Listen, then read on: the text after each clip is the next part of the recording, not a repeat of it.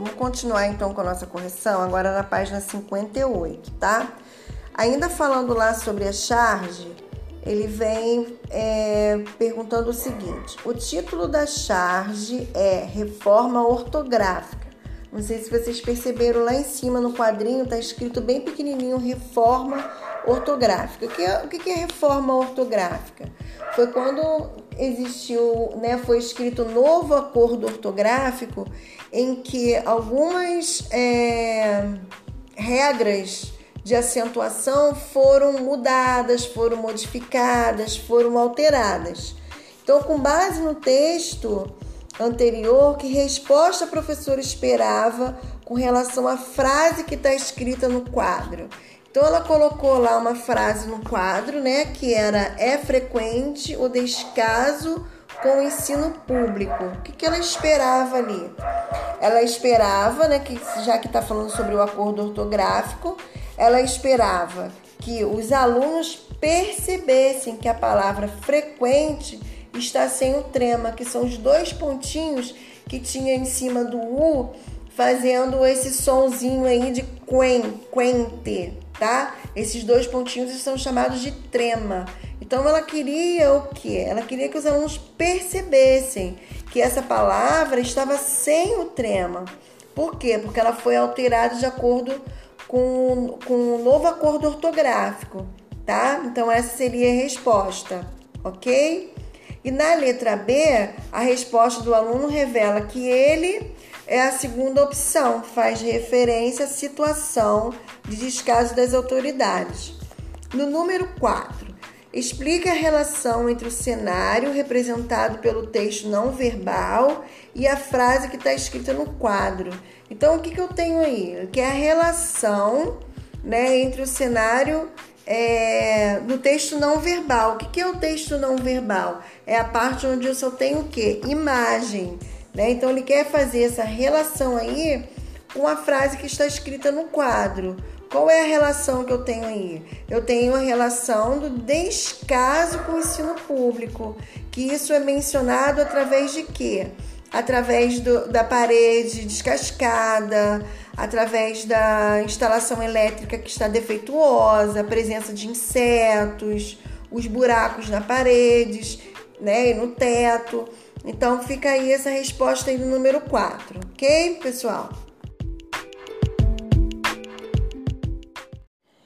Vamos para mais um episódio da nossa correção, quer dizer, mais uma página da nossa correção, que não deixa de ser o episódio, né? Vamos lá então, página 59, número 5. Lá no número 5 diz o seguinte: uma das características da charge é o exagero com que o chargista representa uma situação. Como esse exagero aparece na charge livre? A gente percebeu vários exageros lá, né?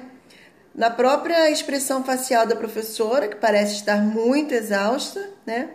Na representação do cenário, que tem mesas destruídas, né? Mesas é, estão faltando pedaços, livros estão sujos, buracos na parede, né? É, é, aparentemente vivem até bichos dentro desses buracos, né? Então esse é o cenário que a charge nos apresenta, certo? Com um exagero e acho que quase em todos os aspectos aí da, da ilustração. Então na expressão da professora, né? Na representação do cenário que são as mesas, os livros, enfim. Em sua opinião, com que objetivo o chargista faz uso de exagero? Bom, é uma questão de opinião aí, né? Mas é, basicamente vai ser uma resposta só, né? Qual o objetivo aí do exagero? O objetivo seria provocar humor, certo? E expressar a crítica também do leitor, tá? Então, quando o chargista ele escreve alguma coisa, né, ele tem um objetivo maior né, que ele tem aí é de chamar a atenção nas, nas, nas nos exageros né, que ele coloca né, e provocar também humor, certo? No número 6, marque verdadeiro ou falso. Eu já vou direto aí, né? Sinalizando que é verdadeiro ou falso para a gente ganhar tempo. Na letra A é verdadeiro, na letra B falso, na letra C verdadeiro. Que recurso é empregado na charge para provocar o efeito de humor? Aí vocês devem estar se perguntando assim: ah, efeito de humor, eu não achei nem menor graça na charge. Assim, quando o texto ele diz que tem humor, não é porque é um texto que a gente vai morrer de rir, dar altas gargalhadas. Um texto de humor geralmente acontece por quê? Porque ele tem uma quebra de expectativa, tá? Então, assim, se espera que vai acontecer uma situação e acaba acontecendo outra. Qual é o efeito de humor que a gente tem aí? Né? A, per, a própria pergunta feita pela professora, né? Ela faz lá é, uma pergunta e aí ela recebe o que? Ela recebe uma resposta não esperada, né? Que acaba resultando aí a crítica ao mesmo tempo, crítica e humor ao mesmo tempo, tá? Então o efeito de humor vai ser provocado pelo fato aí da professora fazer uma pergunta e ser interpretada de outra forma pelo aluno, resultando aí o humor e a crítica ao mesmo tempo, ok? Respondido aí? Vamos agora lá na linguagem e texto. Nós temos aí três pessoas numa sala de aula, né? Onde o primeiro aí fala que tem dificuldade de interpretação, o segundo diz que se complica muito em matemática, e o terceiro diz que tem dificuldade de interpretar as questões de matemática. Que tipo de sentimento os alunos retratados da charge expressam? O que, que eles sentem aí? Qual o sentimento que eles, que eles mostram aí pra gente, né? Eles mostram que estão aflitos, né? De acordo com alguma dificuldade com conteúdos da escola. Então, eles mostram aflição né, com alguma dificuldade aí que eles sentem com os conteúdos escolares. Vocês não precisam colocar exatamente o que eu estou falando, tá? Porque eu estou aqui reformulando a resposta para vocês. O que, que vocês vão fazer na hora de corrigir? Vocês vão observar se vocês colocaram uma resposta semelhante, né? De acordo com o que eu coloquei, está ok.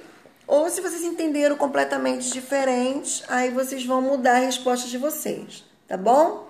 No número 2, porque a resposta dada pelo terceiro aluno provoca surpresa no leitor? Exatamente por quê? Porque ele é como se eu tivesse aí um algo inesperado, certo? Ele vai mencionar o quê? A dificuldade do primeiro aluno e do segundo aluno. Ele juntou as duas dificuldades, certo? Que era o quê? Interpretação e matemática. Então ele juntou as duas dificuldades. Ele tem dificuldade de interpretar matemática, né? Então ele juntou as duas dificuldades e causou efeitos de humor e crítica ao mesmo tempo, ok? Analise novamente o conteúdo verbal e não verbal na charge e leia o seu título. Agora, com base nesses elementos, explique o assunto principal da charge. Então, qual é o tema central que eu tenho aí na charge? Qual, qual é, de que, que eu estou tratando aí? Eu estou falando da qualidade da educação no Brasil. Então, o tema central é esse aí: a qualidade da educação no Brasil, certo? Agora, com base nesses elementos, explique esse assunto. Então, ele demonstra aí que os alunos brasileiros eles têm dificuldades com interpretação de matemática, né? Tem dificuldade com interpretação em matemática e coloca o Brasil entre os últimos lugares no ranking mundial da educação, tá? Então aí fica essa resposta do número 3, ok? E a gente fecha aí essa correção da interpretação e vamos já já partir para a parte de gramática.